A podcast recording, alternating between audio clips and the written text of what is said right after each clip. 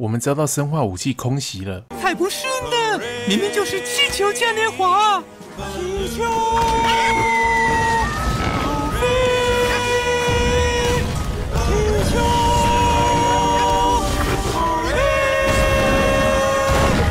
我就喜欢气球妹。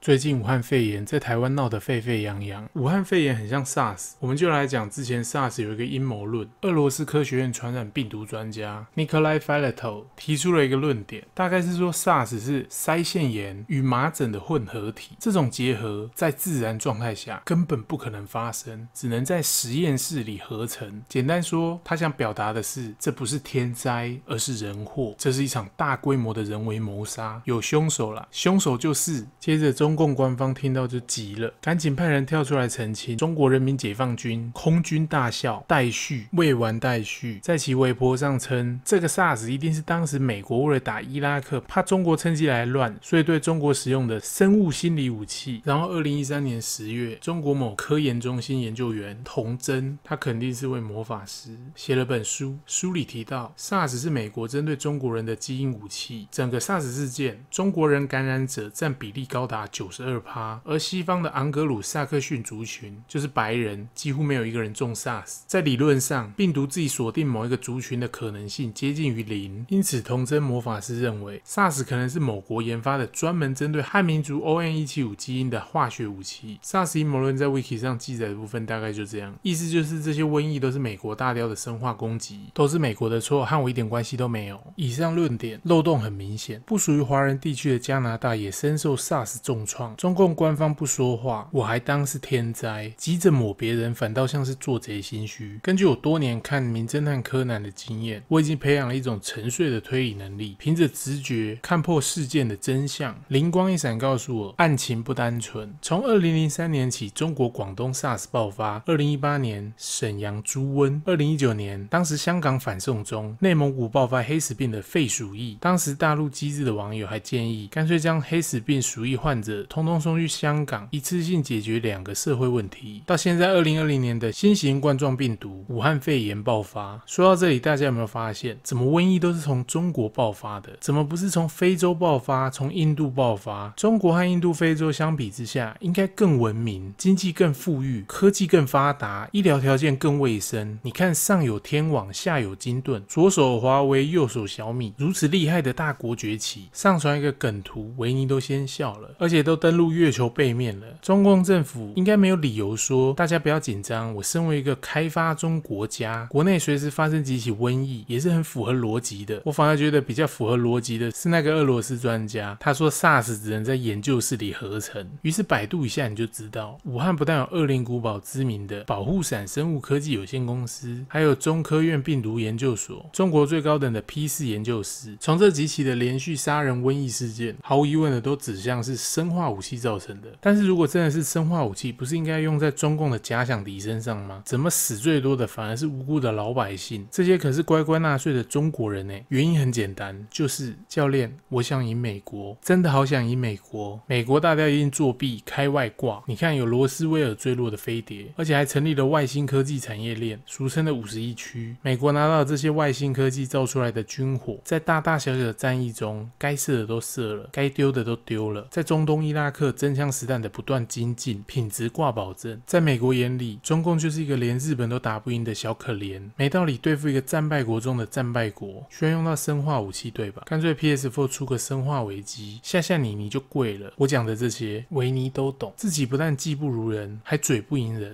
别人不但比你聪明，还比你努力，这样就算了，长得还比你帅，比你漂亮，心地还比你善良，而且是你的救命恩人。如果真的来硬的，不但师出无名，而且直球对决，这辈子都赢不了。但是真的好想赢美国，熟读《孙子兵法》的小习维尼，深知所谓兵不厌诈。既然明着赢不了，干脆来阴的。咱们中国云南苗疆蛊毒，独步天下。所谓的生化武器，其实也就是用毒的一种。生化武器这种阴毒的学问，一练七伤，损人不利己。毒用的好，伤人七分，损己三分；毒用不好，损己七分，伤人三分。但是如果维尼摆明着就是要搞生化武器，大雕就就飞来丢原子弹喽。所以熟读三国的维尼灵机一动，想到明修栈道，暗度陈仓，于是买了几支大龙炮，射射冲天炮。逢年过节嘛，大过年的讨个喜气，顺便假装是台海飞弹演习。美国人透过卫星转动一下镜头，一看，这是什么雷声大雨点小的廉价中国制玩具，上面还写着“雷神之锤”冲天炮。实际上呢，维尼想的是明放冲天炮，暗搞生化武器，研发的比重是三比七，于是成立了保护伞战狼病毒研究室。生化武器这种军武，不可能打仗的时候才第一次使用，也是要军事演习的，而且透过大规模的人体实验才能进行优化。于是第一次的生化军演在二零零二年封测，二零零三年公测。人家美国拿中东练兵，习大大直接对十三亿中国人与邻国进行真枪实弹的人体练兵，取得了漂亮的成绩单。虽然难免有死伤，但中国的人口基数多，敌国也会有死伤。十三亿死两千万，台湾也死两千万的话，就成功解放台湾了。所谓的留岛不留人，而且只要对外宣称这是天灾，就可以把死伤人数兑现为捐款，再次作为下一个十年的战狼病毒研究经费。打这个算盘不亏，万一死伤太多人，危机处理的对策是解禁一胎化政策，人民就会对习大大感恩戴德，一切都在我的预料之中。于是经历了二零零三年 SARS 经验后，保护伞战狼病毒实验室深知，每批婴儿潮要养二十年才能进行收割，短期内不能经常对国人进行大规模的人体实验，不然会动摇国本。于是改用猪只或者一些动物来进行生化武器实验。于是后面就出现了百分之百致死率的非洲猪瘟，感染后的猪肉还经过国内人口大口吃病死猪，确认不会产生后遗症，可以针对特定基因序进行攻击，算是研究有了初步的成果。最近不是中美贸易协议，习大大不开心，输了两千亿的关税，更是对川普恨的牙痒痒。但是你又打不赢别人怎么办？那就放出实验室最新产品战狼病毒。于是武汉肺炎爆发。武汉肺炎爆发后，我才想通了之前看不明白的推背图。什么是推背图？我之前有讲过，请看。中国古代有著名的寓言，一个是刘伯温的《烧饼歌》，一个是唐代袁天罡和李淳风所著的《推背图》。因为推背图太准了，宋太祖作为一个专制集权的统治者，如果发现了这样的书籍，会威胁自己的统治地位，还会引发社会的恐慌，肯定是要毁掉它，并且列为禁书，禁止传播。但是你懂的，这种事情你越禁我越爱，人就是犯贱，根本无法杜绝的，而且还物以稀为贵，你越禁它的价值就越高。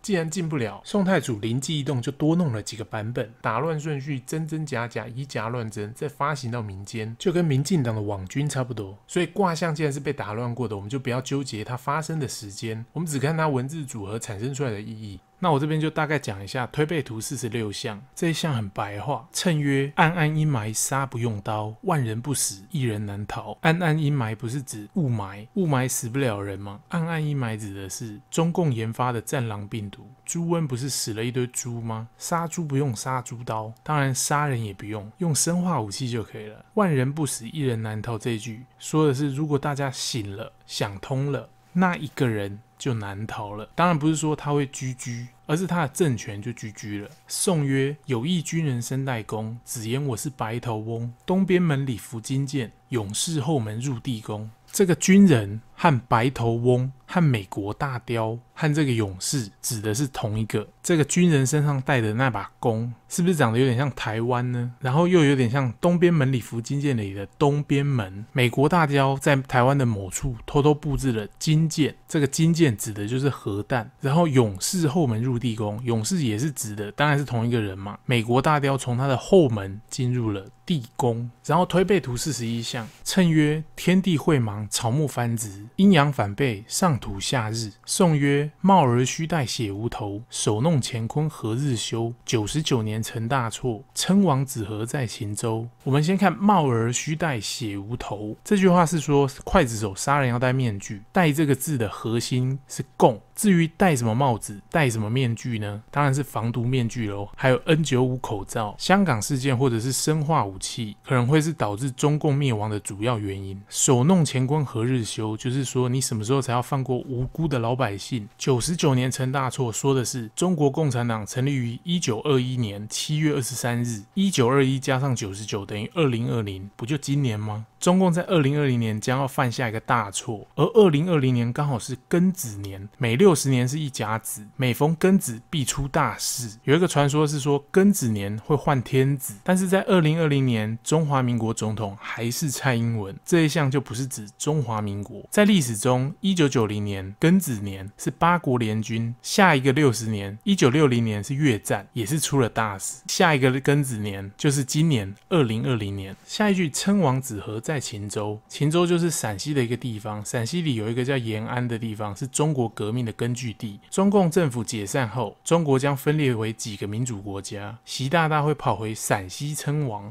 我们来看谶约里面写“天地晦茫，草木蕃殖”，这什么意思呢？天地晦茫和暗暗阴霾，杀不用刀，是不是有点像呢？所以天地晦茫指的就是生化武器。草木蕃殖，当人死了以后，草就长高了。下一句阴阳反背，上。上土下日，这句话就看起来像是人民当皇帝，皇帝当人民。上土下日里面拆字为十一日，所以是十月一日吗？不是。上土下日已经把土字和日字分群了，土字里面藏了汉字的十一，日字虽然看起来像个八，但考量一下唐朝李淳风写的是中文嘛，所以里面藏的数字是三。上是月份，下是日期，所以是十一月三日。二零二零年十一月三日，正好是二零二零年美国总统选举，中共将要犯下一个大错。再来，我们看上次解释过的推背图四十象，其实推背图四十象是一个坐像，类似一个朝代的大。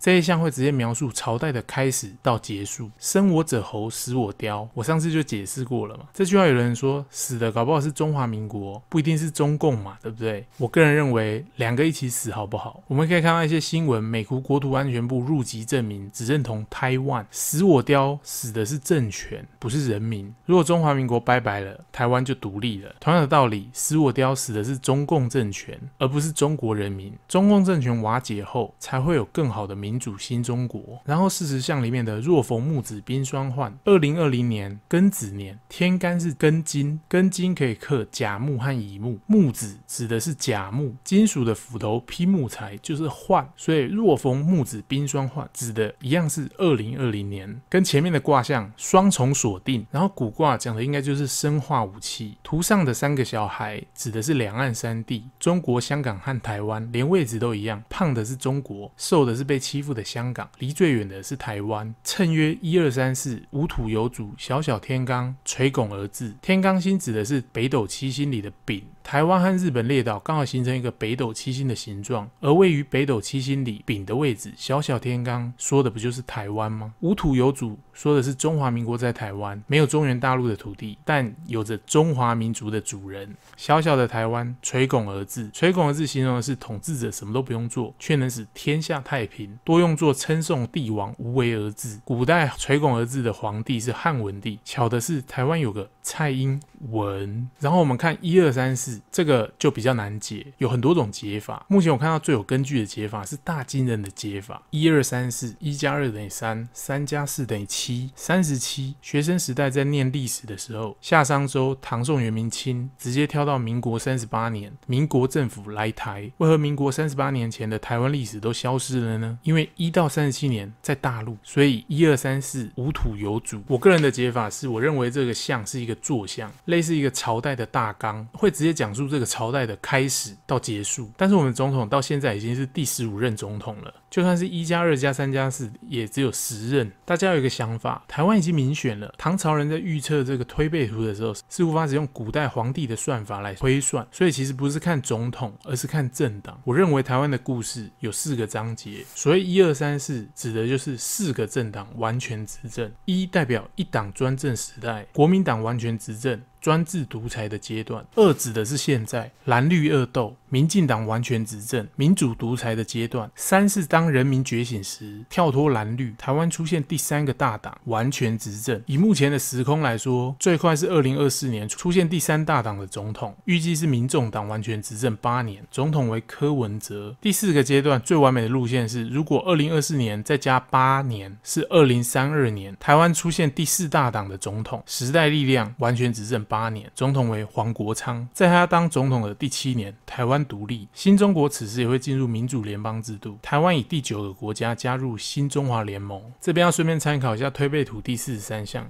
黑兔走入青龙穴，二零二三癸卯年是兔年嘛，二零二四甲辰年是龙年，所以黑兔走入青龙穴是二零二三到二零二四，这不就是刚好下一届的台湾总统大选吗？通常是一月要选举，正好就是黑兔走入青龙穴这个时间点。四十三项的谶曰是君非君，臣非臣，始间为，中克定。大概的意思就是两岸关系最终会有个定案。宋曰是黑兔走入青龙穴，欲进不进不可说，唯有外边根树上，三十年中子孙结。这个唯有外边根树上指的就是台湾，年的中间就是六月，月的中间就是十五号，三十年中就是十五年左右，子孙结出果实。我刚才推算的第三阶段执政八年，第四阶段执政第七年的时候，子孙节，所以我才会说第四阶段的总统在执政满七年的时候，台湾会独立，而且是只有外边的根树上开花结果。那对中共而言呢？它是本体的那棵树，却是欲进不进不可说，就是要死不死不好说。对中华民国而言，台湾总统大选参选人“进”这个字，意思就是把话说死，凡事做得太超过，所以欲进不进不可说这个特质，其实蛮符合现在的柯文哲。所以以现在的时空，四年后选了柯文哲，十五年后台湾的民主会开花结果。所以一二三四后面这三跟四的阶段，才是真正进入了垂拱而治，史称文昌之治。百姓为了纪念文和昌，于是新建了庙宇。世界线修正后，人们已经忘了，于是我们只记得考试要拜文昌帝君嘛。结论就是，不知不觉我们可能已经身在第三次世界大战的公测版，而且刚好遇到了过年时节，百万生化台商的返乡潮。不过庆幸的是，和 SARS 相比，武汉肺炎致死率低很多，两趴的致死率其实比我们玩的手游抽 SSR 几率还高，一抽入魂，别说不可能。所以我们唯一能做的就是，出门的时候要尽量戴口罩，人多的地方不要去，不接触野生动物，吃熟肉，勤洗手。如果你身体有奇怪的感觉，请通报一九二二防疫专线。这部影片虽然听起来很不可思议，但如果排除了所有的不可能，剩下的那个，即使再不可思议，但那就是事实。好啦，就先这样，准备过年耍废去了，拜。